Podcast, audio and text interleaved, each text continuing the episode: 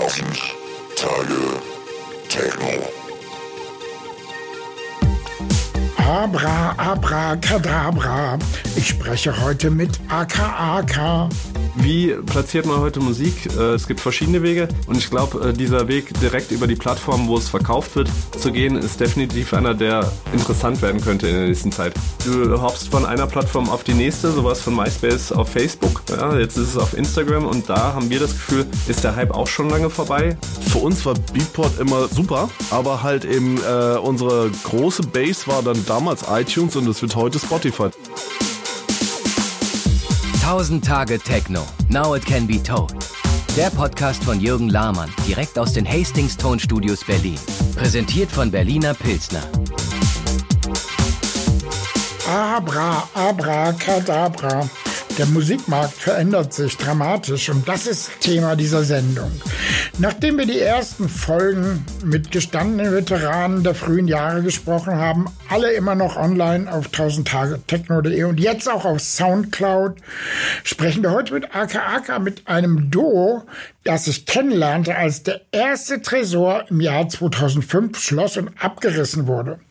Und viele werden sich fragen, warum haben wir sie ausgerechnet ausgewählt für das Gespräch bei 1000 Tage Techno als Vertreter, als erster Vertreter der nächsten Generation gewissermaßen, ist es die AA Alphabetical Order. Kennt ihr selber bei manchen Festivals, dass man da probiert, das demokratisch hinzukriegen, dass man einfach die Künstler nach dem Alphabet ordnet dass wir jetzt hier so anfangen gewissermaßen mit dem Buchstaben A, könnte man meinen, könnte man auch behaupten, ist es aber nicht. AKAK und ich haben in der Traumfabrik an der Ritterstraße über dem bekannten Club Ritter Butzke in Berlin nebeneinander gelebt. Sie hatten ihr Studio da, ich war dort in einem Büro. Sie waren gewissermaßen die Boys Next Door. Ich habe ihre Karriere am Anfang gar nicht so richtig mitverfolgt, aber gesehen, dass sie immer wieder recht originelle Sachen gemacht haben. Erst auf Stil for Talent, dem Oliver Kolecki Label, dann hatten sie auf einmal dieses 20er Jahre Ding aufgegriffen, Electroswing Burlesque.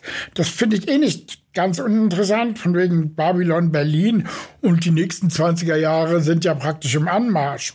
Dann haben AKAK Live-Shows mit einem Trompeter gemacht. Das kann man so oder so finden. Ja, genauso wie Schlauchboote. Das Live-Konzept ist ja immer so eine äh, Sache im Techno-Biz. Jedenfalls habe ich Hannes und Holger hier im Studio und das ist das Interview. Hello! Heute mal AKAK im Studio. Äh, ja, endlich mal ein Act, den auch Leute kennen. die, nicht, die nicht in den die, die äh, 60ern in, geboren sind, meinst du? Die nicht in den 60ern oder frühen 70ern geboren sind. Ähm, ich bin 70er, ah, hallo? Ah, okay. Ende, naja, das ist Ende. ja bei all diesen Nachwuchs-DJs, äh, die ja heutzutage auch alle mindestens 40 alt sind. Nein, also tatsächlich, ganz, tatsächlich, tatsächlich ist es ja so, dass zu allen Zeiten immer neue, interessante Leute dazukommen, die äh, sich von elektronischer Musik infizieren lassen. Die 1000 Tage Techno, von denen wir reden, die fangen recht äh, für jeden an einem anderen Zeitpunkt an.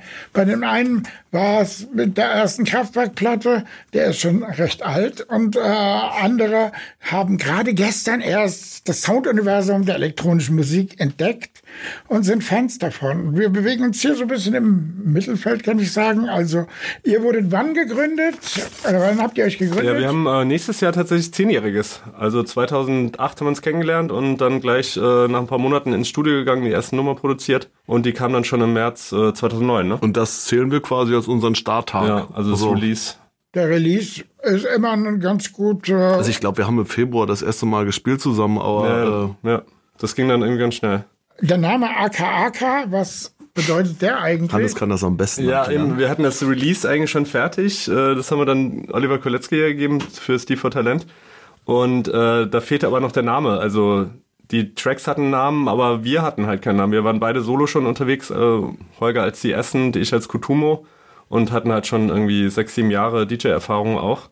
Und dann fehlte aber eben für das gemeinsame Projekt halt ein neuer Name und das sollte auf jeden Fall nicht irgendwie einfach die Aneinanderreihung von unseren bisherigen Aliases sein, sondern was Neues. Ja? Und äh, ist im Grunde genommen äh, jetzt für jeden verständlich. Genau, aber dann hatten wir erstmal im Kopf also so irgendwelche bescheuerten Ideen, so und so Alias, so und so so und so AKA. Alles zu lang, wir, wir hätten beinahe Bückeburg D gehießen. Ja, es war so richtig, richtig dumme Namen und äh, Also wir wussten auf jeden Fall, dass das führt zu nichts und ähm, ich bin dann grübelnd eingeschlafen und also nachts da gelegen, wir waren vorher feiern und äh, hatte dann einfach nur noch AK, AK, AK im Kopf, ja? so und so, so und so, so und so.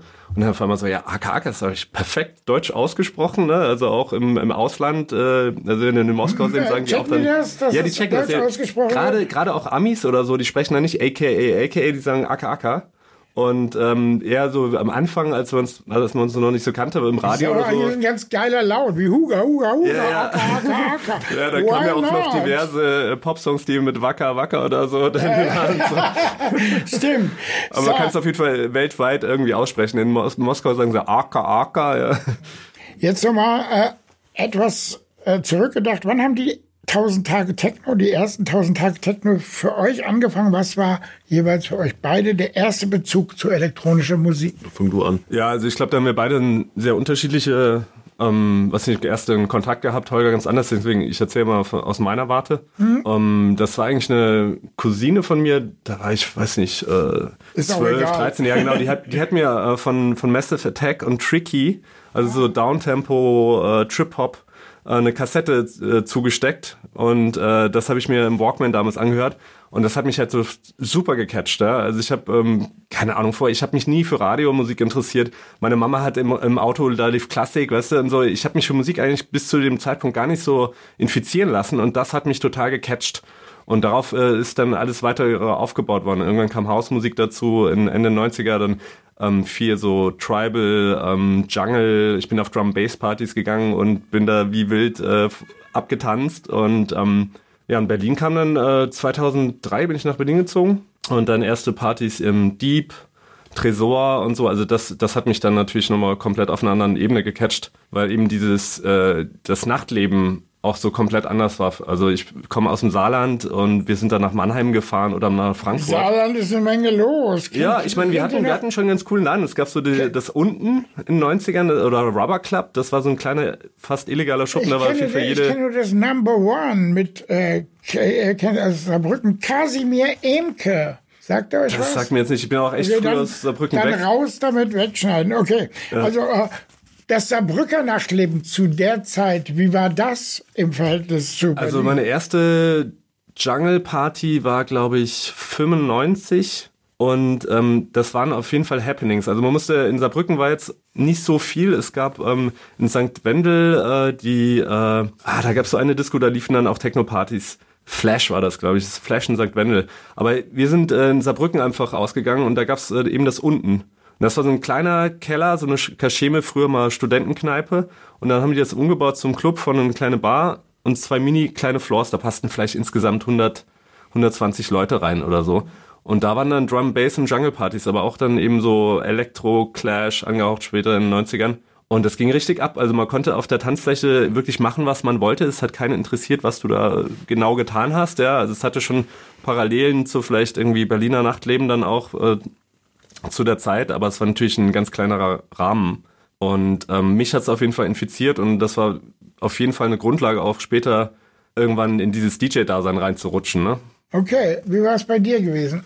Ja, also bei mir ist es quasi, äh, also ich bin in der Disco groß geworden. Also das ist tatsächlich so. Mein Vater hatte so einen kleine, so einen kleinen Landschuppen da, also so eine, ja, ich, ich weiß nicht, ob das schon als Disco zählte, aber auf jeden Fall hat der halt. Ähm, bin ich immer als kleiner Stöpke so mit anderthalb oder so auf der Tanzfläche rumgesprungen und er hat immer Musik für mich angemacht. Und da meine ersten Dinger, also ersten Berührungsdinger waren halt, war halt Disco. Also ich bin tatsächlich mit Disco groß geworden. Das heißt sowas wie, ähm, ach, was weiß ich.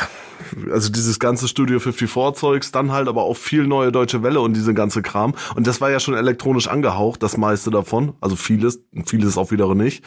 Äh, aber darüber hinaus ging es dann halt weiter in die 90er rein und da so richtig, richtig krass erwischt hat's, hat's bei mir, fing's bei mir an mit Prodigy. Ich habe mir Music for the Jilted Generation damals gekriegt und Out of Space halt noch, das war noch die Zeit davor. Das war halt da, da das hat mich komplett infiziert.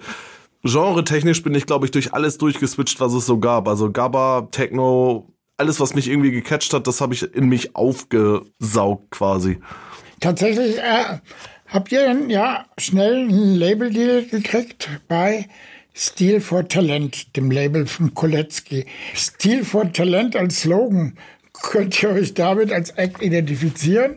Äh, definitiv nicht. Also das ist natürlich auch, äh, ich glaube, das wollte Kolecki ja auch damit erreichen, dass man es einfach so polarisiert und die Leute über den Namen reden und man so vielleicht sich sogar ein bisschen lustig machen, ja, weil es irgendwie natürlich das Talent oder die, ich mal, sag jetzt mal die Leidenschaft natürlich wichtiger ist als äh, das der Stil, wie das dann nach außen transportiert wird. Und äh, ich glaube, das ist das ist ihm sehr gut dann mit dem Label gelungen. Und wir haben es äh, mit dem Namen natürlich nicht identifiziert, aber durchaus mit dem Label und den Künstlern, die da veröffentlichen. War für uns damals eine große Sache und ähm, das ging sehr schnell. Wir hatten Kolecki die Demo äh, auf einer Party, wo wir zufällig hintereinander gespielt haben. Also ich hatte solo einen Auftritt und Kolecki hat nach mir gespielt und ich meinte so, hier, ich habe eine CD für dich und Demos und so. Ja, nee, schick mir das auf MySpace, ne, auf ja. MySpace. Und da dachten wir schon so, oh Gott, ob das was wird, ne, also haben wir ihm da einen Link geschickt. Ich sag, MySpace habe ich auch schon länger nicht ja. mehr gehört, aber es war ein, ein glückliches Zeitalter. Ja, ja. und äh, ja, dann kam aber wirklich äh, zwei Wochen später die Nachricht, hey, super geil, machen wir sofort. Äh, ich habe hier so ein neues Digital-Label, ja, Steve Talent Digital. Ja, und das war wirklich so, das, weiß nicht, neunte Release, das ging ganz schnell dann und äh, zwei Monate später kam das Ding raus. Ihr seid ja so ein bisschen äh, äh, Stars in den neuen Plattformen. Was ist das MySpace von heute? Ist es noch Soundcloud? Ähm, das ist, also eigentlich ist es momentan Spotify.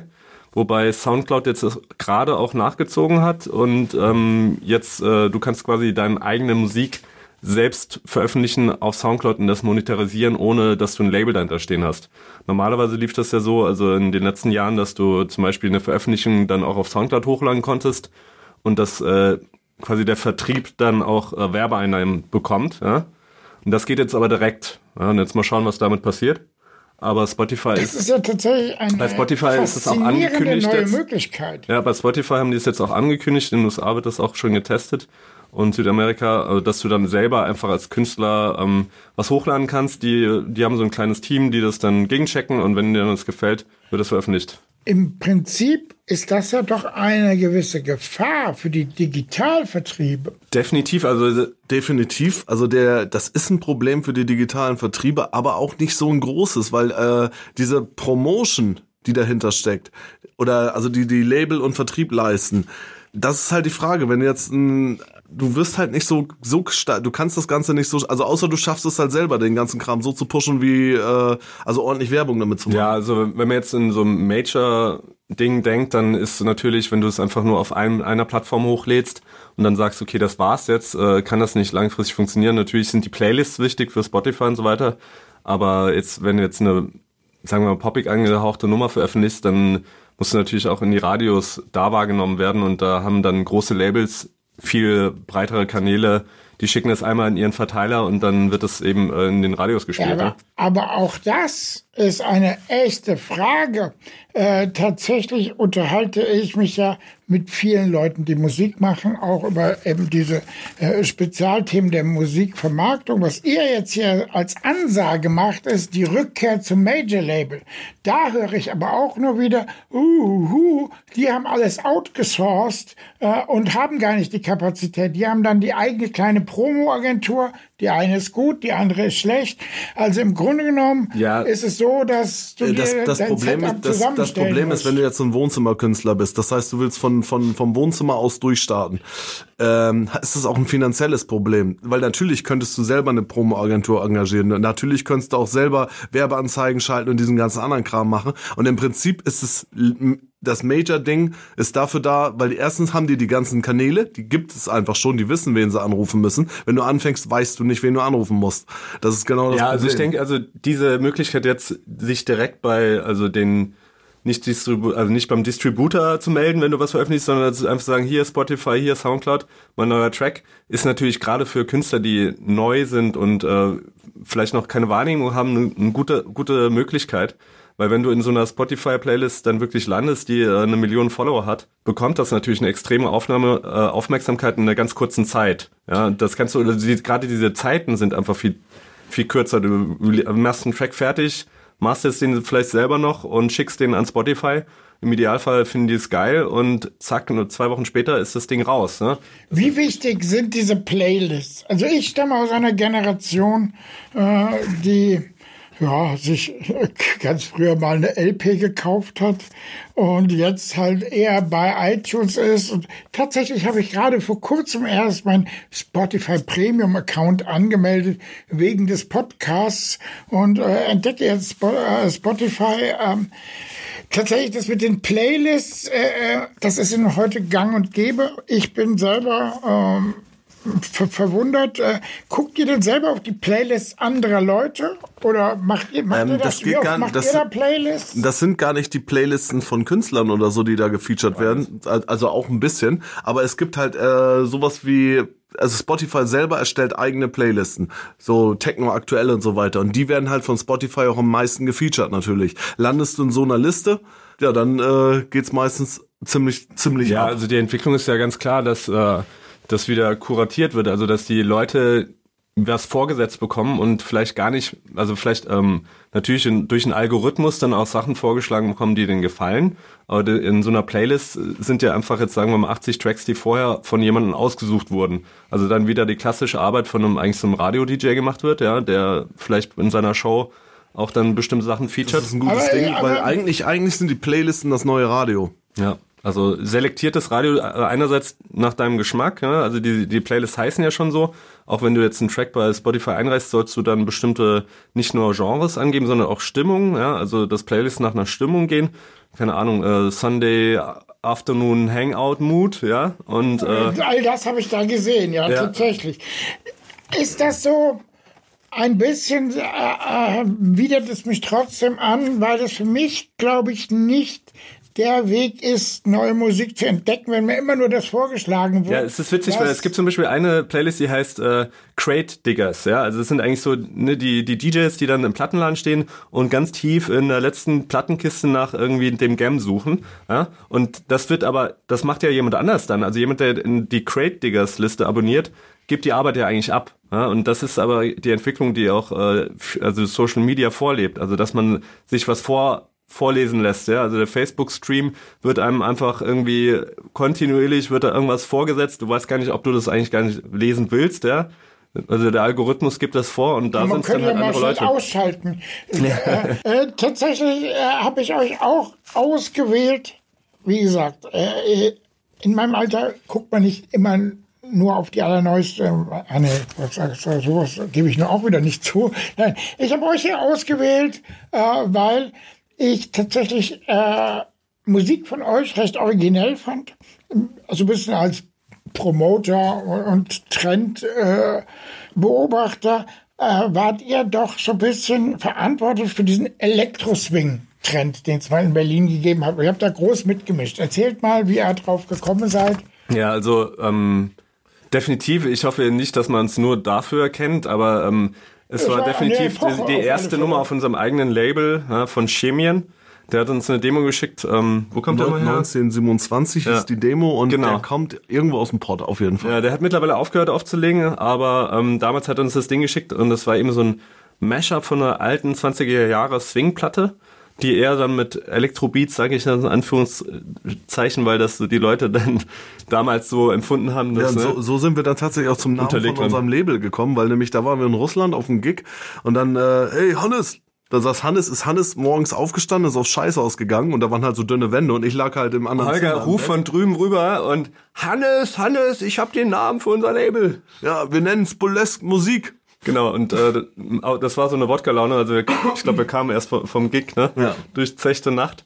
Und äh, da ist wieder ähm, auch das quasi die Brücke, weil ähm, uns ging es damals halt primär darum, Spaß zu haben an der Musik und auch was anders zu machen als das, was wir vorgefunden haben in der, in der Szene, in der wir so eingetaucht sind.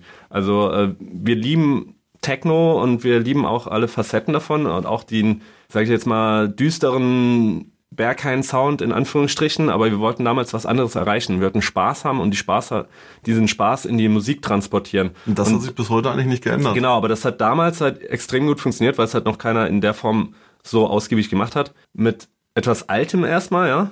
Also aus den 20er Jahren, was aber auch eine sehr lebendige Zeit war, gerade in Berlin. Tatsächlich haben wir nicht eine einzige Swing-Nummer selber gemacht. Wir haben halt so Gypsy mit, mit, Ja, wir mit haben- allen möglichen Elementen vermischt, aber wir haben tatsächlich nicht eine einzige Swing-Nummer Ja, gemacht. ich meine, What Matters und so weiter, das, Das kann man, ja, das kann man schon, aber ich meine, das ist dann eine Weiterentwicklung daraus, aber erstmal waren es ja Mashups. Aber wir haben zum Beispiel dann auch bei unseren Partys, wir haben dann ja im Arena Club, im Admiralspalast auch diese Molest-Musik Night gemacht, wo wir dann einen zweiten Floor hatten, wo dann auch wirklich live Bands gespielt haben, Elektro-Swing-DJs und da war zum Beispiel die Band Bacillus, hier auch eine Berliner Band, mit denen wir wirklich uns super verstanden haben. Und dann haben wir irgendwann gefragt, sag mal, sag mal, ihr habt so geile Nummern, nehmt ihr eigentlich die Spuren einzeln auf? Und die so, ja klar, wir haben jedes Instrument separat. Ja, und dann sind wir auf die Idee gekommen, irgendwie, also eine Band zu remixen. Dann Kolecki hat dann auch mitgemacht, hat auch noch einen Remix äh, bei, beigesteuert, Taxi Taxi zum Beispiel, den Nummer.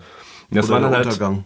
Genau, der Untergang. Das war dann ähm, für uns halt wirklich aufregend, weil wir dann auch für uns was komplett Neues gemacht haben. Nicht irgendwie vorher im Studio einfach ähm, mit Synths und äh, vielleicht äh, ein paar Samples oder irgendwas zusammengeschraubt, sondern einfach wirklich mal mit der Band zu arbeiten und ähm, damals eben diesen Elektro-Swing in die elektronische aktuelle Musik zu transportieren.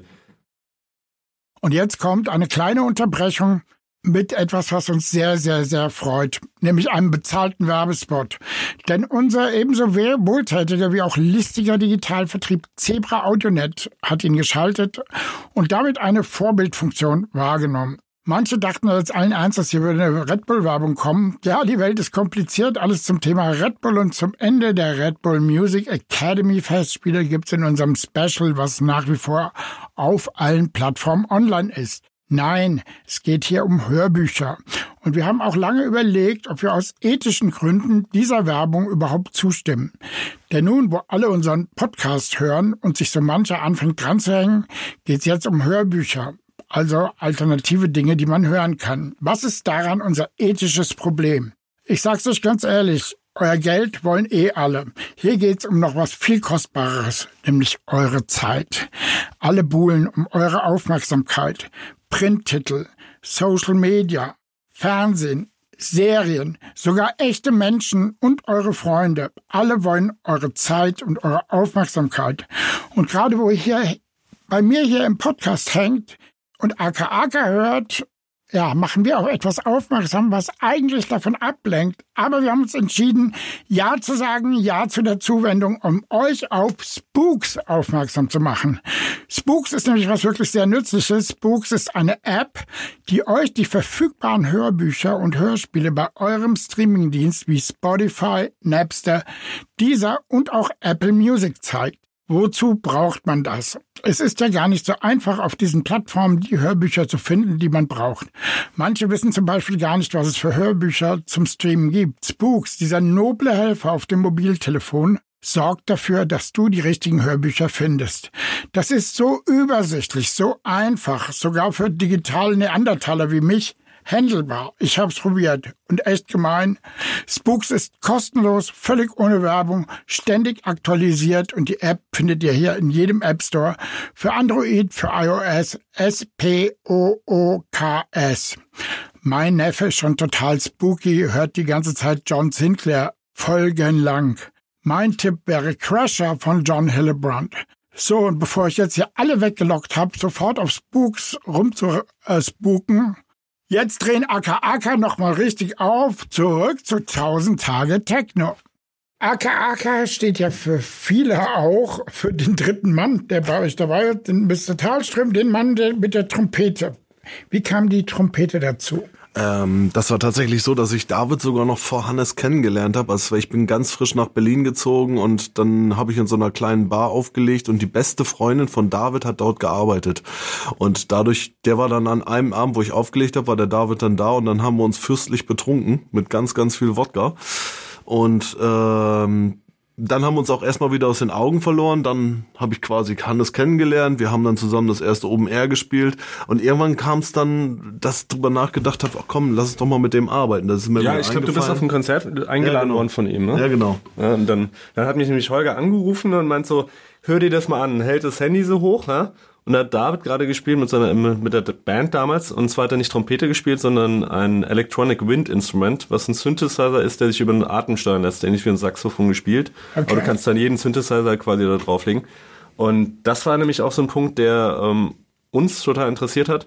Also wirklich klassische Instrumente oder prinzipiell erstmal live gespielte Instrumente mit in die elektronische Musik zu bringen. Und ähm, dann äh, stellt sich natürlich raus, dass er auch gelernter Trompeter ist. Und dann haben wir gesagt, so, ey, komm, wir haben hier, haben hier gerade einen Remix, da könnte das eigentlich ganz gut passen. Hast du nicht Lust, mal ins Studio mitzukommen? Und das war quasi dann unsere erste Zusammenarbeit. Das war Black Coffee, also Ja. original Christian Fischer, Black Coffee und dann Acker Acker und Tal. Genau, dann kam Relachate, diese sehr präsente äh, Trompeten-Geschichte. Äh, und äh, da haben wir dann auch gesagt, so, ja komm, dann äh, komm doch mal mit, wir spielen zum Watergate. Hast du nicht Lust, auch mal irgendwie live mitzuspielen? Dann haben wir schnell mal ein bisschen geprobt im Studio und gemerkt, dass das gut passt. Ja. Und dann kam eins zum anderen. Und ähm, ja, das hat damals äh, für uns äh, total Sinn gemacht, auch gerade auf Festivals live. Ähm, da was, Naja, ist also ja- ich denke, es hat auch was ausgelöst. Ne? Also Da, dadurch haben wir dann den Live-Act quasi weiterentwickelt und äh, dann hat unsere Bookerin damals, die hat den dann im Watergate gesehen und hat gesagt, komm, wir versuchen es mal, wir bieten ihn mal mit an und dann haben sind die ersten drauf eingestiegen, die ersten Veranstalter und daraufhin äh, Und äh, nicht, nicht so lange später haben wir dann auch gesehen, dass dann auch schnell Nachahmer auf der auf dem Plan waren. Also teilweise haben die sogar ihn selber angefragt, hey, kannst du nicht bei uns auch mal Trompete spielen? Oder sich dann andere Trompeter gesucht. Naja, sagen wir es doch mal so. Äh, ganz ehrlich, äh, in dieser Welt hat Techno ja ein Problem live. Äh, diese ganzen EDM-Kaspereien, äh, schwieriges Thema. Halt immer nur die Hände nach oben recken, so tanzen. Je älter die DJs werden, äh, es ist halt auch nicht so unterhaltsam. Das sieht man in den ganzen Techno-TV-Formaten. Am Ende, ja, die Party darzustellen, das ist immer schwierig. Im Tatort ist es ja auch immer so, da tapern dann die alten Kommissare durch, äh, äh, durch den Club und ähm, tatsächlich ist das einfach eine äh, eine, eine Sache, dass die dann, äh, dass es da immer geiler aussieht, weil die müssen dann die verrücktesten Tänzer irgendwo herkarren äh, und es sieht dann so total Bombe aus. Die Wirklichkeit ist ja oft anders. Und auf der Bühne ist es genauso oft anders. Und wenn man da mal einen neuen belebenden Aspekt wie die Trompete dabei hat, äh, ist das so, dass jeder voller Dankbarkeit, äh, jeder Veranstalter auch voller Dankbarkeit auf euch geschaut hat. Und ihr hattet dann ja auch sofort wahnsinnigen Erfolg als Live-Act. Äh, wie Erzählt doch einfach mal, wie da so die Geschichte ging. Welche waren die ersten Festivals, die euch gebucht haben? Und wie hat sich das dann eben weiterentwickelt? Also es, es fing an mit der mit dem Rote Sonne Festival, wie hieß denn das? Äh, Das war ähm, ah, wie hieß Ah, Super Rave. Super Rave. Auf Ja, dem in Super München. Rave in München haben wir das erste Mal zusammen gespielt. Da gab's dann ein Video, was irgendeiner aus der Menge heraus gemacht hat. Und dieses Video ist dann viral geworden. Auf YouTube. Auf YouTube. Und daraus, aus diesem Video sind dann plötzlich ganz viele neue Booking-Anfragen entstanden. Und dann sind in dem Jahr waren es dann, glaube ich, also nach Super Rave kamen ohne Ende Ja, da ging es jetzt schnell. Also da Dann kam dann äh, Nature One und äh, Eine SMS war da. CU Festival auch ganz schnell und ähm, ja, es kam also eins nach dem anderen. Und ähm, wir sind dem natürlich dann in der Form auch erstmal hinterhergerannt. Wir haben uns tierisch gefreut, dass Leute auch wirklich aus, ne, wir waren un unterwegs, auch nicht nur in Deutschland, sondern auch international, dann eine Wahrnehmung für die Musik bekommen und verstanden haben, was wir damit auch erreichen wollten. Und das war für uns immer nicht jetzt speziell die Trompete, also das Instrument an sich, sondern das, was die trans äh, transportiert, also auch einfach diesen Spaßfaktor, von dem ich auch schon geredet habe, mit in die Musik einzubringen und die Leute dann auch zu catchen und mit ein bisschen auch Teil der Performance werden zu lassen. Also wir haben uns ja nie hinter dem Pult versteckt, ja, und äh, sondern versucht mit den Leuten auch zu kommunizieren während des während des. Und das ist heute für uns genauso wichtig. So, habt ihr die Trompete eigentlich jetzt immer noch dabei? Es wird viel, viel weniger auf jeden Fall. Der David, der zieht sich so ein bisschen aus dem Nachtleben zurück, weil er neue Projekte verfolgt, also auch musikalischer, also auch in musikalischer Hinsicht. Wir sind auf Festivals wird's nächstes Jahr auf nächstes und die nächsten Jahre äh, auf jeden Fall noch ab und zu vorkommen, dass er dabei ist, aber er möchte sich vornehmlich auf die Festivals konzentrieren und aus dem Nachtleben sich raushalten. So, ihr habt dann äh, ja relativ schnell eben das eigene Label Burlesque gehabt. Äh, was ist euer aktuell oder wann habt ihr damit aufgehört und jetzt gibt's was Neues? Äh, wie ist da die Ja, also wir haben, wir haben den Namen einfach geändert. Also für uns war es halt auch wichtig, irgendwie nicht nur mit dem identifiziert zu werden, mit dem du bekannt wurdest, sondern auch zu sehen, dass es eine Weiterentwicklung gibt und mal musikalisch sich auch ändert.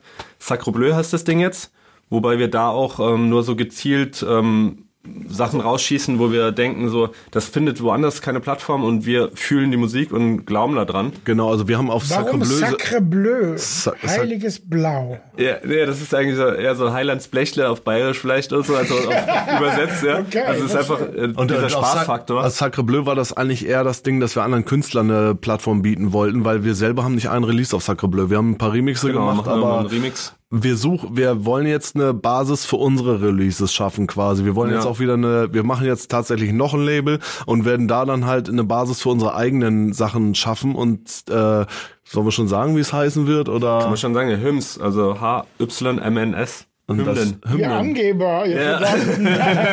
Das ist ja mal ein Anspruch. Genau, das war schon Ja, immer so ein Ding, tatsächlich, Ansagen ist, zu machen. tatsächlich ist es genau unser Anspruch auch, genau das, was wir machen wollen. Wir wollen Musik für die für die Bühne machen. Wir wollen Musik dafür machen, damit die Leute Spaß haben und mehr Genau, geht's also einfach am besten immer so die Hände so ein bisschen nach oben auf, offen gehalten. Wo du so. automatisch, also nicht, wo wir ankündigen, sondern wo du da als, wo du selber die Hände schon hochreißt, weil du richtig Bock drauf hast. Genau. Okay, okay, okay. Auf der anderen Seite, ich habe mich ja im Vorfeld auch mit ein paar Leuten unterhalten und habe Sets von euch gesehen. Das kommt in meiner Generation teilweise gemischt an, muss man sagen. Ja. Manche sagen, meine Güte, was ist denn das für eine Kirmes? Was würdet ihr den älteren Herrschaften sagen, die das unterstellen? Ja, also ich kenne ich kenn dazu Komm mal zum Auftritt, sag ich dir. Ja, genau, kommt zum Auftritt oder ich meine, uns ist es ja im Prinzip auch egal. Also wir wollen ja auch gar nicht alle mitnehmen, sondern einfach das machen, worauf wir Bock haben. Ja? Und das kann natürlich polarisieren und ich glaube, das hat uns auch erfolgreich gemacht, dass vielleicht auch andere sagen so, hey, das ist überhaupt nicht mein Ding. Ich will jetzt hier straight Techno ohne irgendwie vielleicht sogar eine Melodie ist schon zu viel, ja. Also da gibt's natürlich auch äh, die sogenannten Techno-Nazis, aber ich finde es eher witzig. Also gerade wenn man wir, dann also wir wollen es auch ehrlich gesagt nicht jedem recht machen, weil es ist mir auch scheißegal. Ich will ja das machen, was mir Spaß macht und nicht das, was Genau, irgendjemand und- anders gut finden könnte. Und ich glaube, so viel muss die Techno-Szene dann auch aushalten, dass sie äh, so demokratisch ist, äh, da verschiedene Geschmäcker irgendwie zulassen zu dürfen. Absolut, das ist äh, der Anspruch. Äh, das, äh, ja, Ich glaube, das ist auch irgendwie im, äh, im Grunde genommen Teil der Szene. habe ich das Gefühl, äh, während es in den 90er Jahren immer weiter auseinanderging, sich immer stärkere Subszenen gebildet haben, wirklich jeder noch in seiner eigenen Suppe mehr oder weniger gekocht hat, äh, erleben wir jetzt eine echte Renaissance dessen, was Techno äh, möglicherweise mal bedeutet hat, äh, nämlich, dass verschiedene Stämme zusammenkommen und unterschiedliche äh, Musik eben akzeptiert wird. Das alte äh, Prinzip, dass man offen ist nach neuen Sounds. Also, Also prinzipiell schon, aber also ich hatte auch eher das Also- Gefühl, das war die Zeit, als wir gerade erfolgreich wurden. Und eher ist es jetzt, also in unserer Wahrnehmung so, dass die letzten zwei Jahre gerade sich das wieder so mehr aufsplittet und die Technos dann wirklich irgendwie jetzt über 130 BPM wieder nur veröffentlichen, ja. und auch in ihrem eigenen eigenen äh, in ihrer in, im eigenen Subgenre unterwegs sind quasi Ja, und- und, jetzt jetzt sich quasi gerade wieder mehrere möglich also es, es war eine Zeit lang tatsächlich so dass alle Floors gleich geklungen haben du bist auf jeden Floor gegangen es klang immer irgendwie Genau, gleich und jetzt entwickelt sich so. das genau es entwickelt sich tatsächlich gerade wieder auseinander Die. Downtempo-Szene ist irgendwie weltweit total erfolgreich. Also eine der Haus kommt zurück. Eine der erfolgreichsten Partys auf Ibiza ist äh, Saga, ja, von Beduin. Und da ist halt 114 BPM angesagt so. Und wenn du dann auf eine andere Party gehst, wo dann, äh, weiß nicht, Penport, Emily Lenz und Co. spielen, dann sind dann irgendwie 132 BPM, ja, und äh, das Tempo geht wieder in eine andere Richtung. Und wir bewegen uns schon immer so ein bisschen dazwischen, ja, und also wir, wir sind weder das eine noch das andere und vielleicht können uns deswegen auch manche Leute gar nicht äh, so richtig greifen, ja, und, und nicht mit uns was anfangen, weil sie uns nicht in so eine Schublade stecken können. Und ähm, also wir sind immer, versuchen uns auch als Brücke zu verstehen, dass auch jemand, der keine Ahnung, vielleicht gar, gar nichts mit Techno zu tun hat, dann dahin kommt, von jemandem mitgebracht wird und selber irgendwie für sich die Musik entdeckt. Da gibt es zum Beispiel Beispiele wie Monolink, ja. Der hat uns erzählt, der im, zu dieser Downtempo-Bewegung jetzt gehört, der einen tollen, tollen Live-Act macht. Der hat erzählt so, hey Jungs, wollte ich einmal als Feedback geben, ja, als er schon echt erfolgreich war. Also ohne euch wäre ich jetzt nie hier, weil ich habe mich mit elektronischer Musik gar nicht be beschäftigt, bis ich zu einem Gig von euch gekommen bin und dann gesehen habe, was ihr auch mit dem Live-Instrumenten macht und äh, wie ihr das mit der elektronischen Musik verbindet. Und das ist halt ein Feedback, das wir ziemlich oft bekommen haben, dass wir viele auch aus dem Rockbereich oder so rausgeholt haben und die jetzt auf die Partys gehen. Genau. Und äh, ich finde, das ist das ist eigentlich äh, Eine auch kulturelle kein- ja, Leistung, wir haben die auch- man nicht genug Wir haben auch, schätzen wir haben auch kann. kein Problem damit, wenn die dann irgendwann in die Techno-Szene, aber also nur noch irgendwie in Berghain unterwegs sind oder so. Hey, also wir freuen uns einfach über jeden, der irgendwie von der Musik infiziert wird und dann irgendwie sein Genre findet hier. Aber auch auch, wenn er uns jetzt so auch gerade, wo ihr Hymns macht, äh, wie verkauft ihr heutzutage Musik? Wie wichtig ist Beatport noch? Äh, Spotify habt ihr gesagt, ist sehr wichtig. iTunes, äh, gibt es da mal eine Einschätzung? Also Ja. für uns war Beatport immer, äh, also war schon immer super, aber halt eben äh, unsere große Base war dann damals iTunes und es wird heute Spotify also tatsächlich. erstmal hatten wir auf Beatport unseren Erfolg, den Nummer eins und äh, da, da gab's halt für die DJs auch eine Beatport. Ne? Und ich meine, bei iTunes kannst du die Tracks auch runterladen, aber die sind dann in minderer Qualität bis heute. Ja, Die haben immer noch keine 320 Kilobit und die Plattform Oh an sich ist ja angekündigt, dass die abgeschafft wird. Ja? Also es geht jetzt in Apple Music über. Nächstes Jahr, äh, 2019, wollen die iTunes ganz abschalten und es gibt keine Downloads mehr. Ja, also das ist halt die allgemeine Entwicklung, die alle Plattformen gerade mitmachen. das sicher? Beatport, das ist sicher. Beatport hat auch angekündigt, äh, Streaming direkt in äh, Recordbox zuzulassen bald. Ja, das heißt, du kannst dir deine Tracks von Beatport Live runterstreamen.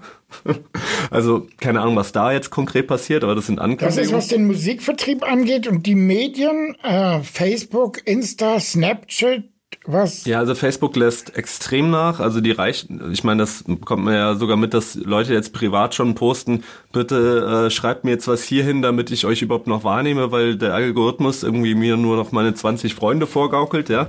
Ja, und, wenn, du, ähm, wenn du damals auf dem Post, wenn du, ich, was weiß ich, irgendein, in, ist egal, egal, wenn du was gepostet hast und hattest hast damals fünf, äh, hattest damals 500 Likes, hast du jetzt noch fünf. Und Ja, das so ungefähr. ist Äh, äh, so Vor allem die. Reichweite ist ja auch weg. Also Ja, hast, die Reichweite also, ist weg. Wenn du eine Seite mit 100.000 äh, Likes hast, dann hast du auf einmal eine Reichweite von 500 oder von 1000. Ja, also ein Bruchteil von dem, was du erreichen könntest. Und natürlich können auch die, äh, also in unserer Szene sich die DJs, die Produzenten, die Labels, die Vertriebe das gar nicht leisten, so viel Geld da rein zu pushen in diese Anzeigen, dass du nur ansatzweise so viel Reichweite hast. Deswegen wird sich immer mehr, mehr davon abgewendet und versucht auch alternative Wege Okay, was zu ist finden. denn der alternative Weg? Ja, eigentlich ist natürlich, du hoppst von einer Plattform auf die nächste, sowas von MySpace auf Facebook. Ja, jetzt ist es auf Instagram und da haben wir das Gefühl, ist der Hype auch schon lange vorbei. Also diese ganzen großen Instagram, ich sag mal, Influencer, ja, die irgendwie Hunderttausende und Millionen von Likes haben. Die meisten sind in der Anfangsphase von, von Instagram entstanden und haben sich da schnell etabliert, so dass sie die ganzen Zugezogenen, die dann von Facebook abgewandert sind, sich dann so, ne, also an den Großen orientiert haben. Heute ist es viel schwer, schwerer auf Instagram ein Profil aufzubauen. Natürlich musste, ist der Inhalt wichtig. Du kannst nicht einfach sagen, hier ist meine Release, fertig, ja, sondern den Leuten dazu eine Geschichte zu erzählen, äh, eben diese Instagram Stories, Live-TV-Geschichten. Aber, Aber ist es nicht so? Also, wir probieren ja bei 1000 Tage Techno unsere äh, Generation so ein bisschen an die Insta-Stories ranzuführen, machen immer diese kleinen lustigen Videos. Ich kann es wirklich empfehlen, www.instagram 1000 Tage Techno sich anzugucken.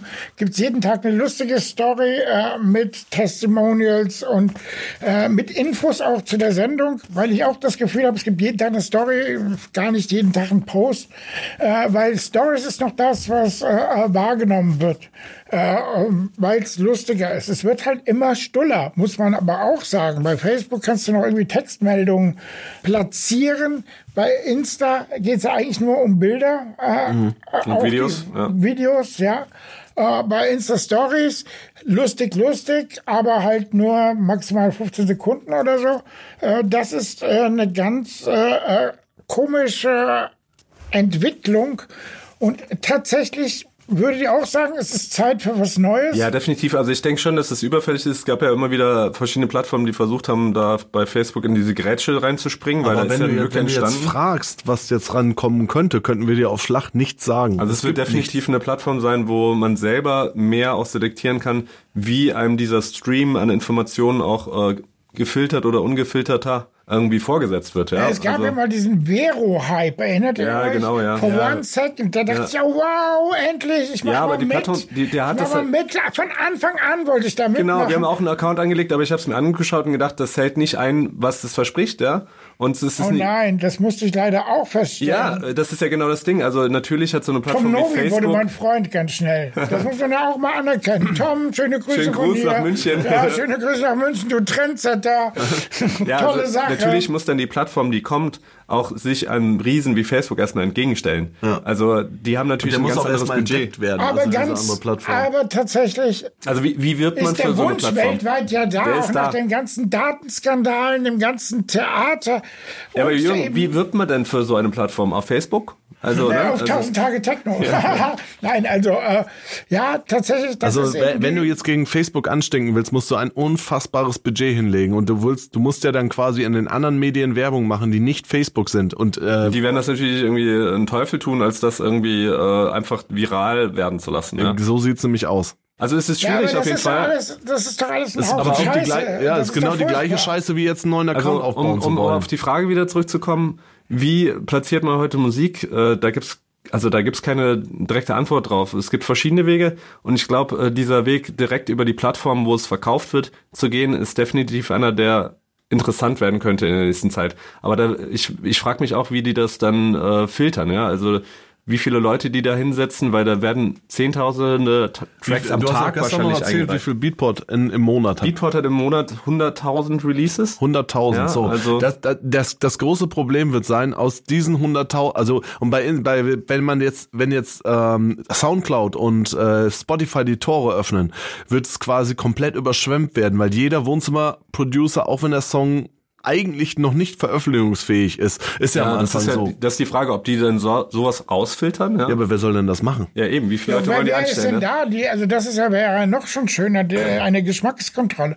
Tatsächlich äh, war ja damals die Idee von Techno, als wir das mit aufgebaut haben, dass das die Musik demokratisiert. Früher war es ja, so, es gab diese wahnsinnig teuren Studios und äh, man konnte da nicht, äh, äh, man, nur wenige elitäre Musiker konnten das eben nutzen, um ihre Musik überhaupt zu produzieren. Heute kann es jeder und wir sind im Zeitalter der Überinformation gewissermaßen, beziehungsweise der Informationsselektierung, dass du, ja, vielleicht ist unter den 100.000 Tracks bei Beatport genau derjenige, wo du total durchdrehst und der dich wirklich glücklich macht. Äh, wie sollst du ihn denn finden? Das ist genau das große Problem, aber hauptsächlich ähm, es ist, ist quasi der Anfang. Also wenn ich mir jetzt Tracks von mir damals anhöre, die ich in den ersten Jahren gemacht habe, die ich dann selber großartig gefeiert habe, wenn ich mir die heute anhöre, weiß ich genau, das war einfach der größte Crap, den ich jemals getan habe. Aber ich fand den zu der Zeit gut. Solche Tracks sollten aber dann nicht veröffentlicht werden. Ja, aber das ist, das, das bin ich strikt dagegen, weil wer soll denn die Kuration äh, oder Kuratierung Und da davon ist- vornehmen? Das, das- kann das doch ist- nicht das ist- das äh, ist sein, genau- dass jetzt eine amerikanische Plattform entscheidet, welche Musik überhaupt. Äh, Ja, und das war eben das Start Ding. Deswegen wird's nicht so einfach, weil das hat damals das Label übernommen. Du hast dir dann einfach ein Label gesucht, wo du gerne veröffentlichen wollen würdest, weil es deinem Style quasi entsprochen hat oder dem, was du meintest, hinter deiner Musik stecken zu haben. Und die haben dann quasi gesagt, Alter, okay, das ist nicht nett, das ist nett, aber ähm, üb mal noch ein bisschen. tatsächlich äh, bei den Fa ähm, denke ich, dass der gefeierte Live-Act äh, immer die besten Chancen hat, äh, sich zu vermarkten. Das seid ihr ja. Äh, der Festival Lifestyle im Sommer ist doch auch nicht unanstrengend. Äh, wie viel Festivals spielt ihr so? Ist das dann auch teilweise ein bisschen geschäftsmäßig, gerade wenn man drei Gigs am Abend spielt? Ihr seid ja so Kandidat. Ja, also wir, genau, das ist ja genau das Ding. Also wir haben das oft gemacht. Also teilweise dann sogar irgendwie eine, eine Cessna gemietet, um dann an einem Tag irgendwie drei Auftritte machen zu können. Haben Und natürlich ist dann der geschäftliche Aspekt nicht nichts verachten, ja. Also man verdient dann eben die dreifache Gage. Aber es ist eben auch für uns äh, im Winter, die Clubgeschichten sind schön gut. Die Leute gehen heutzutage auf Festivals. Also die, das ist halt genau dieser Lifestyle mit Instagram und Pipapo. Man will halt auch irgendwie was sehen, ja. Und äh, das passt eben zu unserer Live-Show dann extrem gut, dass man eben tagsüber bei Licht natürlich nochmal sieht. Und, Und noch äh, schönere Fotos machen aber kann. da haben wir auch gesagt, so, ey, das wird uns zu viel. Also wir genau, wollen wir die Festivals einfach mehr genießen und äh, also gerade bestimmte Events, wo du wirklich irgendwie total Spaß hast, Echelon Open Air oder CEO Festival, dass man sagt so, ey, man versucht zumindest irgendwie ein paar Stunden länger zu bleiben und auch ein bisschen mit den mit der Crew zu feiern, wenn vielleicht auch Ende ist, noch ein bisschen rumzuhängen und so. Also wir haben in dem, im ersten Jahr haben wir es tatsächlich durchgezogen. Da haben wir dann, weil wir, wir, wir dachten, das muss so. Also tatsächlich man kommt ja dachten so einfach- vorgelebt, ne? Man, Also- man, man, ich dachte, ja gut, dann muss das halt so. Und dann äh, sahen wir aber am Ende des Jahres sahen wir aus wie Leichen, weil äh, da ging gar nichts mehr. Wir haben irgendwie unfassbar viele Shows gespielt. Ich war, ich glaube, ein halbes Jahr lang nicht zu Hause gefühlt. Und äh, dann haben wir aber auch schnell gesagt, erstens haben wir die ganzen geilen Sachen verpasst, weil du eigentlich willst ja, wenn du auf dem Festival bist, auch noch ein bisschen mit den, mit den Buddies so ein bisschen rumhängen hinterher. ja, und sich auch mal einen anderen haben. Act anschauen oder so, genau. ne? Also Und das haben wir dann ziemlich schnell gemerkt, dass wir diese Dreifachgeschichten einfach nicht mehr machen wollen. Also es kommt Ab und manch- zu spielen wir mal ein Doppeldate, Ja, also wenn genau. das von Manchmal spielen auch passt, dann spielst du einmal früh, einmal spät und äh, wenn es auch regional irgendwie passt und so. So, jetzt will ich ein bisschen Raver-Latein hören von diesem Festival-Lifestyle. Was äh, sind Geschichten, die euch, wenn es mal die ganz große AKAK-Retrospektive gibt, woran erinnert ihr euch? also die großartigste Geschichte war bis jetzt echt dieser, dieser, diese Schallnummer, ne? Ja, das ist gar nicht so lange her. Da sind wir, ähm, wir waren am Bahnhof, wollten abgeholt werden auf dem Festival. Keine Ahnung, so ein 5000 Mann Ding, ja, und ähm, der Fahrer war nicht da. Irgendwann rufen wir an. Ja, wie sieht's aus? Wir stehen hier und warten und äh, meinte, ach so, ich dachte, er kommt erst um fünf. Ja, okay, ich schick einen Fahrer los. Dann haben wir nochmal eine halbe Stunde gewartet. Dann kam der Fahrer, winkend schon angefahren, so nach dem Motto, tut mir so leid, ja, und dann, ja, spring schnell rein, wir fahren los. Und wir quatschen und so, und dann irgendwann fällt uns auch das Namensschild an seiner und, Brust und, und an. auch, er sah auch überhaupt nicht aus wie ein Raver, sondern hatte so- so ein, so ein, so ein, so ein Poloshirt, so ein rotes an. Ja, so ein, so total nett, wir haben uns echt gut nett. unterhalten, ja, aber dann irgendwann war wir so, äh, sag mal, das Festival, wo wir jetzt hinfahren, wie viele Leute sind da so? Ja, 30.000, ne? Und Läuft ja auch schon zwei Tage. Ja, und wir so, okay, und die Bühne, wo wir spielen? Dann guckt er uns so an. Naja, also, ihr spielt ja Gitarre, ne? Und äh, wir so, äh, ich glaube, wir fahren zum falschen Festival, ne? Wo fahren wir gerade hin? Ja, wo fahren wir denn gerade hin? Er sehr zur Bundesgartenschau. Und dann guckt er uns so ganz ungläubig an, wir so, ja, wir sind Techno-DJs. Äh. So, oh, ja, dann haben wir irgendwie was vorbei. Und dann stand, also dann sind wir zurück zum Bahnhof und da stand halt so ein Typ mit einem Gitarrenkasten, ja, und ganz verwirrt, wo sein Fahrer denn Vor allen Dingen bleibt. das Lustige war, der stand die ganze Zeit neben uns. Wir haben den ja auch wahrgenommen. Er stand mit seinem Gitarrenkasten da, ist aber nicht ins Auto eingestiegen, hat sich auch nicht bemerkbar gemacht. Das war auf jeden Fall ziemlich lustig. Ja, aber also ich meine, äh, im Festival-Alltag, da passieren viele Sachen. Für uns ist es halt Normalität. Also da wird manchmal der Timetable ver vertauscht und die Leute denken, du bist ganz jemand anders und fragen dich dann ganz ungläubig, äh, sag mal, kannst du nicht den einen Song da von dir spielen? Und ich so, ey, äh, nee, ich glaube, der spielt da hinten auf der anderen oder andersrum, ne? Also Oh Mann, Mann, Mann, Mann, Mann. Es ist ein anstrengendes Leben, gerade das, was ihr geführt habt, was ihr jetzt weniger machen wollt. Äh, Ich äh, finde es ja immer interessant, was Künstler von heute so an Hospitality Rider und Anforderungen an die Festivals haben. Was steht denn da bei euch drin? Was muss ein Veranstalter liefern als Basis? Also ich glaube, auf dem Rider steht, egal bei welchem DJ, steht immer mindestens die dreifache Menge drauf von dem, was er trinken kann. Weil meistens ist nämlich so, dass nur ein Drittel von dem, was du draufschreibst, dann überhaupt da ist. Ja, das heißt, du schreibst erstmal drauf mindestens irgendwie zehn Bier, ja, auch wenn du nur drei trinken willst. Das heißt, du schreibst irgendwie eine Flasche Cremant drauf, da steht bei uns auch drauf zum Beispiel, oder Champagner, kann sich der Veranstalter aussuchen, ob er 6 Euro ausgibt für die Flasche oder 60. Ja, also da sind wir ziemlich schmerzbefreit. Ja, ich trinke, also ich trinke hauptsächlich Bier und Ja. Cola und Aber worauf wir jetzt echt gekommen sind, ähm, das Voll ist, der Geheimtipp. Genau, das ist nämlich Kokoswasser aus Berlin, also wird hier äh, vermarktet. Wie heißt das Zeug? Fountain of Youth oder so, ja. Das kommt so in einer halben Liter Dose und da kippen wir dann einfach Rum rein. Irgendeinen schönen äh, Reserva-Rum. Und das ist perfekt, weil du trinkst quasi die Elektrolyte Also du gleichzeitig bekämpfst mit dem Kater- Alkohol. Du bekämpfst den Kater schon während du beim trinkst. Saufen. Also ja. also der Rum macht ein den Kater. echter Tipp sogar für die ältere Generation. Wirklich, das ist hallo, super. hallo. Also du hast am nächsten Tag definitiv das nicht so einen Einzige, Kater. was man muss, man muss ungefähr äh, Zehnmal- zehnmal öfter pinkeln gehen. Ja, aber ja. ansonsten ist es echt ein, echt ein super Tipp. Ja, auf Festivals. äh, und es schmeckt auch geil. Und es das schmeckt ja noch geil, Auf das ist, äh, Festivals, bei denen die Toilettensituation nicht so perfekt geregelt ist, wie zum Beispiel Lollapalooza in diesem Jahr. Sondern, äh, Ja gut, wir sind eh die Buschgänger. Ja, aber nochmal zu, noch mal zurück zum, zum Rider. Also da stehen halt auch so Sachen drin wie Wasser, in Klammern ohne Koffein, ja. Also nichts gegen koffeinhaltiges Wasser, aber manchmal kommst du halt auf ein Festival und die geben dir dann halt Koffeinwasser und du sagst so, hey, aber ich würde nach dem Gig irgendwie eigentlich ganz gerne schlafen gehen, ja. Und also, ey, sorry, wir haben halt nur Koffeinwasser. So. Und deswegen, ne, also der Rider ist gar nicht so unwichtig, weil sonst stehst du auf einmal da bei 30 Grad und hast dann halt, kannst du halt nur Alkohol ja, trinken, obwohl du vielleicht mal, seid irgendwie nüchtern sein mal solltest. nicht aufgetreten, weil der Rider falsch war? Nee. Nee, sowas machen wir nicht. Weil äh, da können die Leute ja nichts dafür. Ja, im, im Notfall gibt es irgendeine Tankstelle und dann fährst du im Notfall selber hin. Also ich hab, bin auch schon äh, auf, auf Events gewesen, wo ich dann gesagt habe, okay, ich bringe jetzt einfach meine eigenen Getränke mit, weil ich weiß, da haut das eh nicht hin. Ja, vor allen Dingen, äh, das Problem ist bei diesen Nicht-Auftreten-Geschichten, das machen ja, es gibt ja Acts, die sowas tatsächlich machen, aber das sehen wir einfach überhaupt nicht ein, weil du bestrafst ja nicht den Veranstalter, sondern du bestrafst, betra, äh, bestrafst quasi dein Publikum. Ja. Und das ist Oder einfach. Es gibt ja auch, es gibt ja auch Acts, die schreiben dann irgendwie eine Postkarte drauf zum Beispiel, regional. Ja, das sind dann aber auch Codewörter. Sowas haben wir nicht draufstehen. Also oder äh, was, was gab's noch? Weiße Tennissocken, ne? Ja, ja, genau. Kann man sich jetzt denken, was das ist. Okay, ja. Aus, aus Kolumbien. Ja, lustig, lustig, weiße Hemden. Der Ernst soll auch kommen. Wird jetzt heute CSU gewählt oder SPD. Ja, ja, ja, das sind alles so ganz äh, äh, schlimme Codes. Die jungen Leute lassen sich da bestimmt ganz andere, heißere Sachen einfallen, Ja, ganz genau. äh, wenn da jeder Bescheid weiß. Ja, so, aber genau, zum Beispiel stehen auch, äh, im Sommer stehen auch äh, Handtücher bei uns auf dem Reiter.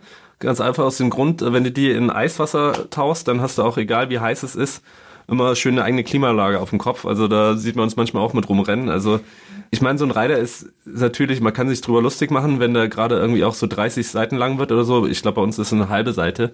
Ja, aber Also da, Wir haben wo jetzt keine wir- Gummiboote da, wo, wo, wo du uns tatsächlich richtig zickig mitmachen kannst, ist, wenn der Technik Rider nicht umgesetzt wird. Also da werden wir richtig zickig, weil dann können wir unseren Job nicht machen. Ganz, also das Ja, ist, das äh, hat äh, Westbam, mit dem er viel zu tun, auch äh, äh, so formuliert. Äh, er ist ja im Grunde genommen ist er sowas wie ein Formel 1 DJ, der gebucht wird. Äh, äh, genauso, oder wie ein, wie ein Formel 1 Fahrer. Der Sebastian Vettel fährt ja auch nicht im Golf. Äh, herum. Also es ist ja einfach mal so, jeder möchte dann schon das Equipment haben, was am allerbesten eben ja, funktioniert. du, du hast, du kannst halt mit dem, wo, was wir draufschreiben, da können wir halt am besten mit umgehen. Und mit dem, womit man am besten umgehen Ja, kann, kann man auch das also- Beste abliefern. Genau, also es ändert halt auch deine Performance dann schon. Also es gibt einfach irgendwie bei den CD-Playern, bei den neueren auch Funktionen, die es bei dem anderen nicht gibt, die dir Sachen ermöglichen. Ja, du kannst quasi Live-Cuts machen und so ein Kram. Absolut, äh, vollstes Verständnis dafür. Das ist ja auch nicht das, was wirklich ins Gewicht fällt bei äh, der ganzen Sache. Welche Clubs in Deutschland muss man eurer Meinung nach gesehen haben? Also gespielt habt ihr überall gerne, aber wo habt ihr gesagt, wow und wo weltweit? Also in Deutschland für uns äh, hatten wir jetzt gerade mal ein Revival in der Roten Sonne dieses Jahr. Und das hat uns tatsächlich wieder richtig Die rote Sonne ist wo? in München. fragen darf? München. Ja, ja, hat da, uns stimmt. wirklich äh, auch so an früher erinnert, so mit Einlassstopp und äh, die Leute unten haben sich dann total gefreut, uns zu sehen, was nah am Publikum. Ich glaube, das macht für uns halt schon was aus, wenn wir im Club spielen, dass man auch so eine gewisse Nähe zum Publikum hat. Und äh, also nicht halt wie auf einer großen Festivalbühne mit äh, Bühnengraben äh, weit weg von den Leuten ist, sondern solche Läden, wo du eben näher dran bist an Leuten. Zum Beispiel den Lehmann Club in Stuttgart auch. Einfach ein mega, mega geiler Laden. Ja, oder Niedrige Kowalski in Decken. Stuttgart ist auch so. Kowalski in Stuttgart. Ähm, Dann in haben wir Köln. super gerne im äh, 50 Grad gespielt, aber das gibt's leider nicht Ja, das mehr. haben wir zugemacht. Das leider- in Köln. Jetzt sind wir das erste Mal im Heinz Gaul, da war ich mal als Gast. Auch sehr, sehr geiler Laden. Gewölbe in Köln fällt mir da ein. Ja, ich glaube, genau, das ist auch nett, aber da waren wir Super. noch nicht da. 102 in Neuss, ja, auch der, eigentlich so ein totaler Techno-Schuppen. Und äh, die machen echt einen guten Da haben Job. wir jetzt eine ganze Menge guter Clubs genannt. Äh, international fällt euch Also da was jetzt waren wir ein? letzte Wochenende in Genf im Ja, das Audio, war das war ein absoluter, der Knaller. das war der Knaller. Ein neuer Laden in äh, Genf, in Geneva. Ja. Und, Was äh, war daran knallermäßig? Der Knaller ist äh, äh, erstmal, also ähm, für uns als DJs fängt der Abend ja eigentlich an, wir kommen an und essen mit dem Veranstalter oder mit dem Clubbesitzer erstmal was. Und dann gibt's einen Artist-Betreuer, ein bisschen Crew, du lernst erstmal die Crew kennen. Und das war halt schon so total familiär. Der Chef vom Laden hat erstmal seine Nachbarin mit zum Essen gebracht, ja, mit der wir uns total nett ja, aber jetzt, unterhalten haben. äh, wir reden ja jetzt nicht hier Ja, von ja, aber das, das macht, wir reden ja aber- vom Laden. Genau, der Laden, das Mich macht aber, mich das macht aber nicht viel aus. eingeladen mit der Jürgen, aber genau das macht ja viel aus. Wenn jemand sich Mühe gibt, mit dir als Künstler zu arbeiten, dann äh, wird das auch über den Club übertrieben. Dann weißt du Also, es nämlich auch, wie das im Club läuft. Das heißt, der wird sich auch in seinem eigenen Genau. Club wahnsinnig viel Da war Mühe die geben. perfekte da, Anlage drin, der Sound war perfekt eingestellt, die haben ein Licht- und einen Tontechniker beschäftigt, beschäftigt, die da äh, während der Show auch dabei waren. Und ein perfektes Licht und ein perfektes Ton, also Das perfekten Publikum Ton war geil, haben. die waren das nämlich alle Publikum so ist drauf wie der, ja, also super entspannt und nett und enthusiastisch und ähm, das ist halt wichtig. Also ich meine, wir, wir sehen es ja von einer anderen Perspektive. Wenn man als Gast in den Laden kommt, siehst du ja nur irgendwie, wie ist der Sound, wie ist das Licht, äh, wie sind Leute drauf. Aber wenn du es von hinten siehst, also jemand kennenlernst, der den Club betreibt, dann weißt du auch schon, wir wussten vorher, wie der Abend wird und der war einfach bombastisch. Ja? Und äh, das ist natürlich äh, weltweit so. Also ich meine, keine Ahnung, Singapur äh, sind es dann eher die Rooftop-Partys, äh, Guns of the Bay haben wir da gespielt, äh, was auch total nett war. Natürlich ist überall das Feeling auch ein bisschen anders. In äh, Moskau war es eine ganze Weile nicht, aber zum Beispiel im Soljanka Club, der ist echt mega geil, den gibt's auch noch. Und wie darf man sich Raven in Moskau vorstellen? Also da geht äh, mittags erstmal äh, Restaurantbetrieb los, ja, im Laden. Und abends werden dann die Tische weggeräumt, äh, die Function One äh, wird aufgedreht und ähm, dann kommen auch so ein bisschen die High Society der Stadt, weil ähm, in Moskau musste dir das leisten können, feiern zu gehen. Aber äh, wir haben da einfach mit Flaschen äh, Wodka äh, und äh, wie, wie sagen Und die eigentlich war, war dann die, war die Afterparty das, das Coolste an der Geschichte, weil dann haben, sind wir auf so einem illegalen Club-Ding, da wo dann halt der, der, der reguläre Moskauer feiern geht und dann sind wir in so Also ihr geht auch Clubs. tatsächlich selber, obwohl ihr doch arriviert seid, habt Familien habt und so weiter, geht ihr selber schon noch immer gerne feiern. Definitiv, also das ist äh, für uns Teil der Szene, aber es muss natürlich auch passen. Also jetzt muss nicht auf Teufel kaum raus in irgendeinen Laden gehen. Ne? Wo, würdest du jetzt in Berlin privat auch ausgehen? Ja klar, mache ich auch. Also wir gehen, also Sisyphos, da spielen wir auch irgendwie einmal im Jahr zum Beispiel. Auch oder ein Megaclub zum Beispiel. ja, ja. Oder Ich war da erst, erst kürzlich zum ersten Mal Knaller, also Donnerwetter. in der Butzke sind wir natürlich auch immer noch ja, gern. zum Auflegen. Äh, ja, also es gibt ähm, in Berlin also wirklich viele Sachen, äh, die teilweise leider auch wieder bedroht werden von äh, Gentrifizierung, wie zum Beispiel die Bucht hier an der Rummelsbucht. Ja, ja, das äh, ist ein äh, großes Thema. Aber kommen wir jetzt zu euch, wenn ihr mal nicht feiert. Wie entspannt ihr euch? Also ich fahre für mein Leben gern Boot. Ja, als Norddeutscher. Ja, und äh, Ja, also ich koch, ich koch gerne. Also ich gehe jetzt auch gleich erstmal schön einkaufen und dann äh, wird das Abendessen schon mal langsam vorbereitet. und basteln. Ich habe ein Faible für Werkzeug, also für Tools quasi. Also ich, ich baue bau immer irgendwelche Sachen. Also ich habe immer irgend, irgend, irgendwas habe ich immer zu tun. Was ist dein Hobby? Ähm, ja, tatsächlich auch so sch- rumschrauben. Also ich habe jetzt irgendwie für meine Kammer so ein riesen Regal gebaut, so äh, drei Meter hoch und äh, da kommen dann die Einkäufe rein und die Vorräte. Ja, also, AKAK äh, äh, sollten gesponsert werden, sollten wir uns die Wer- Serie vielleicht von Heimwerker Markt Ja, ja, sponsern lassen. ja, aber ich meine, wir, wir chillen beide auch einfach mal gerne. Ne? Also wenn ich Guckt ihr unterwegs da bin, Serien eigentlich? Ja, natürlich. definitiv So, also unterwegs. gebt doch mal eure Serientipps gerade.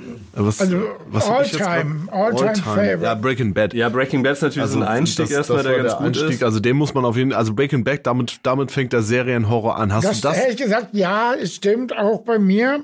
Äh, Also ich damit fängst du an, wenn du da, wenn du mit raus. Bad bist da eingestiegen und danach kommst du nicht mehr von dem Serienkram weg. Banshee war zum Beispiel ziemlich geil. Oder halt, ähm, wie heißt das Äh, mit hier dem? mit dem äh, Pre Preacher. Preacher ist Wirklich geil. mega geil. Dann äh, American Gods, also so ein bisschen so ja, schwarzer Humor, makaber auch wie Preacher. Games auch. of Thrones. Game of Thrones ist, mag ich auch gerne. Nur Ja, doch ich hab's- ich hab's auch durchgeguckt, ge- ich hab's auch durchgeguckt. Ich meine, es ist halt natürlich bombastisch produziert. Also Ja. das sieht halt Dann- Dagegen habe ich aus. jetzt aber im Ten, in, Ja, hab halt Vikings habe ich damals geguckt, ist Ja, mir irgendwann zu langweilig geworden. aber, jetzt, äh, jetzt gibt's Norseman, das ist quasi die Persiflage auf Vikings, auch auf Netflix, glaube ich. Ja, dann äh, die ganzen Marvel-Geschichten, also alle wie sie da sind, kann man sich eigentlich, also ab ich, ich mag halt dieses Superhelden-Zeug. Ja, also wir haben auf jeden Fall große Schnittmengen, aber teilweise sagen wir auch irgendwie, nee, das kann, damit kann ich gar nichts anfangen. Ich guck, guck zum Beispiel gerade Maniac und Fire ist komplett. Ich habe nicht mal die erste Folge geschafft. Holger Also. ist das dann zu eintönig. So. Ja, ja, das ist, äh, macht ja auch ein Duo aus, dass jeder was dazu beiträgt. Äh, zwei letzte Fragen noch. Ähm, was würdet ihr, wenn ihr könntet und bestimmen könntet, in der Szene ändern?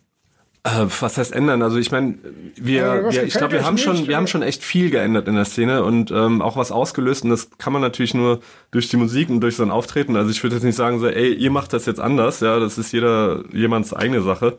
Also ich glaube, was was man, dass die dass die Kids alle wieder eigenständiger werden und dann nicht mehr die Musik machen wollen, die den die die quasi denen vorgesetzt wird. Ja. Weil irgendwie wollen kopieren gerade alle nur und eigentlich müssen wir wieder, wir brauchen eigenständige Acts, viel mehr eigenständige Acts. Ja, also wir freuen uns auf jeden Fall über, über, über Nachwuchs. Also wir haben jetzt zum Beispiel den, den Oscar Haus, den haben wir jetzt gefunden, der hat halt auch äh, den der macht halt was anders. Also du hast irgendwie das Gefühl, dass es was anderes ist. Cool, kenne ich noch nicht, höre ich mal rein. Oskar Haus. Da haben wir jetzt eine Kollaboration mit ihm, ne? Ja, oder mit Juno und Us haben wir jetzt was gemacht. Also eigentlich sieht man es immer mit den Künstlern, mit denen wir zusammenarbeiten, das sind die, die wir auch ganz toll finden. Okay, letzte Frage. Was wollt ihr noch in den nächsten, z- ihr habt zehn Jahre Bandjubiläum, was wollt ihr in den nächsten zehn Jahren noch erreichen? Wir feiern Genau in zehn das- Jahren ja. das 20-Jährige. Genau, das dann- 20-Jährige zu feiern und eigentlich also genau das zu erreichen, dass man eben auch wieder junge Leute mit in die Szene bringt. Also, dass wir dann zurückschauen und sagen, ey, guck mal, damals, da sind auch so viele irgendwie, die jetzt gesagt haben, so, ey, die gehen nicht mehr in den Club, wieder Leute dazu ambitionieren, auch äh, mehr auszugehen. Also, äh, wir sind so auf, aus, aufgewachsen.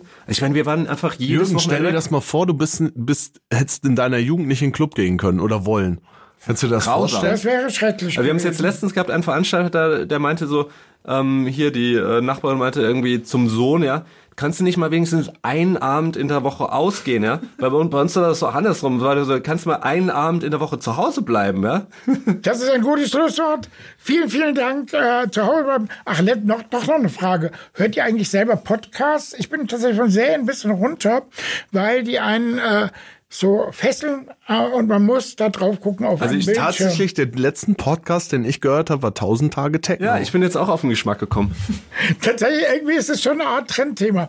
Super, also äh, macht's AKAK nach und animiert eine junge Generation doch mal unsere Geschichten bei 1000 Tage Techno zu hören. Das hat mir große Freude gemacht mit euch. Äh, viel Spaß. vielen, Danke, vielen Dank. Danke. Und das war wieder eine Folge 1000 Tage Techno. Danke, danke, danke an Berliner Pilsner. Abra, abra, kadabra. Eben war das Pilsner noch da. Abra, abra, kadabra. Berliner Pilser, gacha. Berlin, du bist so wunderbar. Und Berliner Pilsner, du auch. Dass wir ein bisschen Werbung für euch machen können, das ist wirklich eine große Freude. Denn weiter geht's im Programm, nur noch mit Sensationen, Sensationen, Sensationen. Im Programm der nächsten Wochen Jean-Michel Jarre, And Him, Dieter Meier von Yellow und neue Specials. Wenn ihr richtig Spaß an 1000 Tage Techno habt, folgt uns auf Facebook www.facebook.com 1000 Tage Techno, also 1000 Tage Techno auf Facebook. Da gibt's die regelmäßigen Ankündigungen. Natürlich äh, könnt ihr alle Folgen im Webplayer hören, auf allen Plattformen und logischerweise jetzt auch auf Soundcloud. Da haben wir nämlich alles nochmal hochgestellt. Wer lieber auf Soundcloud ist, der hört sich's halt da an. Bis bald. Das war eine Folge 1000 Tage Techno, dem Podcast von Jürgen Lahmann, direkt aus den Hastings Tone Studios Berlin. Präsentiert von Berliner Pilzner und Zebra Audionet, der Podcast Company von Zebra Luschen. 1000 Tage Techno.